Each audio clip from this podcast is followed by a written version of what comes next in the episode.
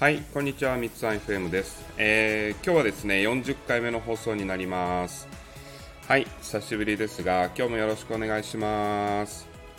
はい、ということで、えーそうですね、まあ、えー昨日とかもですね、いろいろありまして、まあ最近いろいろあるんですけども、あるビジネスクラブでですね、えーえーっとあれはですね T さんっていう方にですね、えーっとラジオやれということでちょっとお叱りを受けまして、えー久しぶりの収録する形になりました。T さんありがとうございます。はい。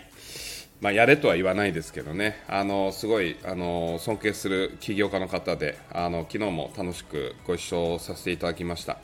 えっとまあ、昨日はですねビジネスクラブでですねちょっとあの講義というものがありまして定例会ですね、まあ、僕らの定例会って呼んでいて、えっとまあ、大体1時間半1時間40分ぐらいですかねあのみんなで勉強してます。えーこれはですねあの社長もいますし会社員の方もいるんですよね。あの非常に面白い会で、えっとまああるあのまあ、依頼を受けたところから始めたんですけどもうちの、まあ、会社の社員もですね総出で行ってディスカッションしたりとかですね、えーやるという、まあ、大体あの前もって講前に講義をしてその後にディスカッションしてみんなで意見交換しながらっていうのでやってるんであの非常に好評で、えーまあ、好評っていうのは何が好評かというと僕の講義は多分大したことないんですがあのみんなで生でディスカッションするんですよねでオンラインで学習しているチームと会場に来られる方もいるんでまあ全国あちこちから参加しているのでで最近特に女性が多いですね。うん、まあ、あのいろんな方いますね。えっ、と、弁護士さんもいますし、社長もいて、ね、芸能関係の方もいたり、えー、と航空会社の、ね、いわゆる、あのね、飛行機に乗ってるお仕事されてる方がいたり、まあ、あの部下何十名いる方がいたりうん占い師さんもいますし、えー主婦の方もいるし、えー国の、ね、研究所の研究、まあ、博士課程を、ね、修了してる、まあ、そういう方もいたりとか、まあ、ヨガの先生、まあ、保育あの医療関係とかですねいろんな方がいますでいろんな商売をやってる方もいていろんなお仕事をされてる方もいて結局異業種交流会みたいな感じなんですけどそのみんなで勉強するというところで、えー昨日もやってきました。あのー終わったらですね懇親会も昨日はやったので先先月は新年会もやりましたね。という部分であの僕は、えーヒーラーをやってるんですが実際はですねヒーラーよりもチャネラーよりもそのずっと前から会社経営をやっていましてもうちょうど20年目、えー21年目に入るんかな、えーやってきてるので、えー、とこういうビジネスの話とか経営学ですとかえーマーケティング戦略人的資本とか、まああのえー会社法務とかですねファイナンスとかそういう話があの、まあ、面白いんですよねうん例えばですね、えー、と会社によっては、えーもう数年で数十倍大きくなるところもあればすごい大きかった会社が急に潰れたりするっていう現象があるわけですよね。まあ世の中生成発展していると言ってもいろんな部分で、えー大きくなったりちっちゃくなったりまたあの傾いたりもう一回再生したりいろんなことがあります。で、それは当たり前で、会社経営っていうのは、あの、人間が参加して集団でやってるので、個人の人生にいろいろあるのと同じで、会社にもいろいろあるわけですよね。で、そういうのを、個人の人生を見ていくっていう視点と、会社の経営を見ていくっていうのも、集合的無意識として僕、ヒーラーとしては見てるんで、まあその現象をうまくですね、コントロールして理解していく。まあ、宇宙の仕組みとかをですね活用しながら経営やっていくっていうのも非常に面白いんですよね。まあ、そういう部分で、えーとま、あの僕は経営をしてるんですが 昨日はですね、えーとまあ、ロバート清崎さんという方が僕20年前に初めて本を読んででその後起業したんですけどもその方の本の概念がなかったら今はなかったなって思うぐらい、えーすごい、あのーすごく尊敬している方でしてで、まあ、不動産業は僕はあのやってないんですけど、まあ、あのもちろん投資家はやってるんですがそういういろんな部分で考え方、えーあ、の面白いのがですね、まあ、労働者という視点 あのところと自営業者。まあ、大体労働者から次自営業者に移っていくんですけど、まあ、そういうところから今度はビジネスオーナーを目指していくと。いうところがあって最後には投資家になるよねっていうところでロバート清崎氏は投資家を目指そうよっていう考え方でそれでまあファイナンシャルリテラシーを上げていこうという教育をやってるんですがまあ言ってもですね、労働者から自営業者に移るのも簡単ではないっていうのが世の中の見方。で、これなんでそれが言えるかというと、えー、調べるとですね、えー、まあ、会社員とか公務員、派遣社員、アルバイトなどが日本においてはですね労働者と言われてる区分で87%いるんですね。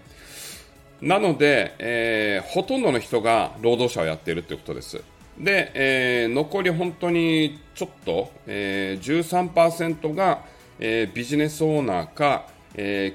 ー、自営業者か投資家をやっているということなんですね。でもちろん労働者やりながら投資家をやっているという方もいます。えー、不動産投資をやっているとかですね。で、自営業者やりながら、え、投資家やっている方もいる。いろいろいるんですが、まあ、そういうものをどういう違いがあって、何が、えー、ポイントなのかということを昨日話をしたんですけども、まあ、簡単にあのおさらいみたいなことやっていくと単純にあの労働者って言われてるの。これいい悪いではなくて労働者って何かというと労働時間イコール稼ぎなので、えーと、自分の時間を売っているということなんですね。でそれがまずポイントとしてあると。でマインドとして何を重視しているかというと労働者のマインドっていうのは安定を一番求めています。で福利厚生だったり保険だったりっていう部分が、えー、マインドとしてはこれが重要だよねっていうマインドにあるということなんですね。だから、あのー、意識しないとマインドなんか変えられないっていうところがあるわけですよね。なので、そういうところからどう脱却していくのかっていう、まあ、マインドの教育からやっていかないといけないところあるんですが、えーとまあ、そういうのがあると。で、次に、まあ、あのー、自営業者になるんだと、フリーランスになるんだっていうので立ち上がって起業した方は、じゃあどういうふうになるかというと、まあ、働いた分のパフォーマンスが稼げるということにはなるんですが、えーと、労働時間あというのもマインドですね、マインドが人にまあ使われたくないよねとか、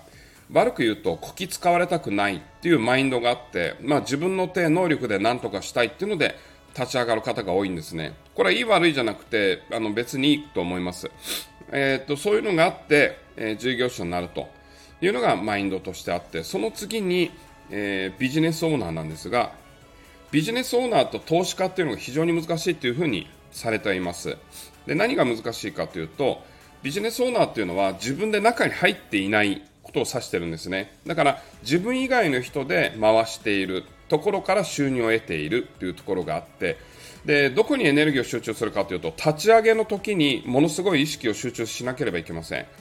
で仕組み作りの時頑張って、まあ、働かなくても収入があるよねというような状態。でこれマインドがポイントで、まあ、自分が働くのではなくて自分より優秀な人材を集めて人に働いてもらう。こういうマインドがあるんですね。だから安定とか福利厚生とか保険が重要だよねっていうのはまず考えないですね。だから人を探している。常に人を探してるんで常に人を細かく見るようになっていくんで心理的にも、えー、こういう動きをする人はこうだ。ああいう動きをする人はこうだ。っていう部分でも強くなっていきます。だから必然的に心理学は勉強するようになるんですが、まあ、僕も、えー、20代、30代心理学かなり勉強したんですが僕の場合たまたまチャネリングをやるようになったので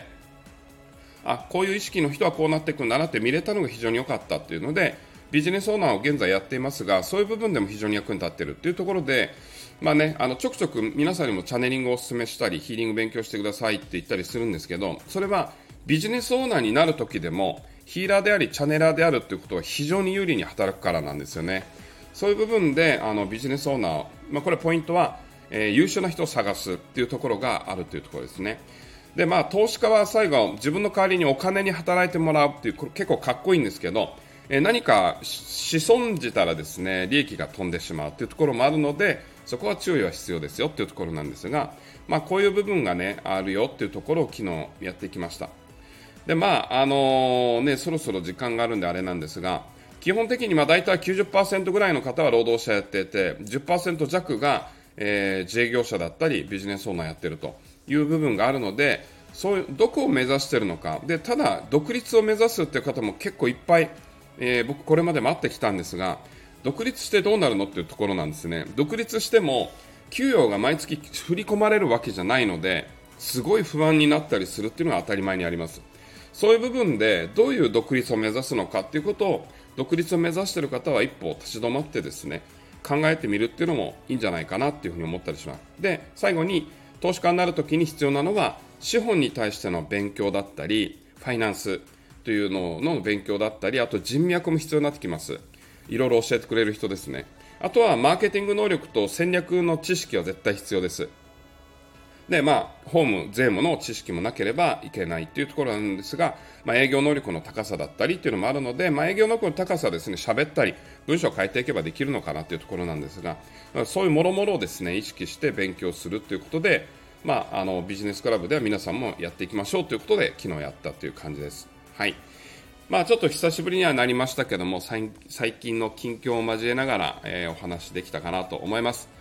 はい。ということで、じゃあまた次回放送していきたいなと思います。今日の収録はこれで終わりたいと思います。はい。それではまたね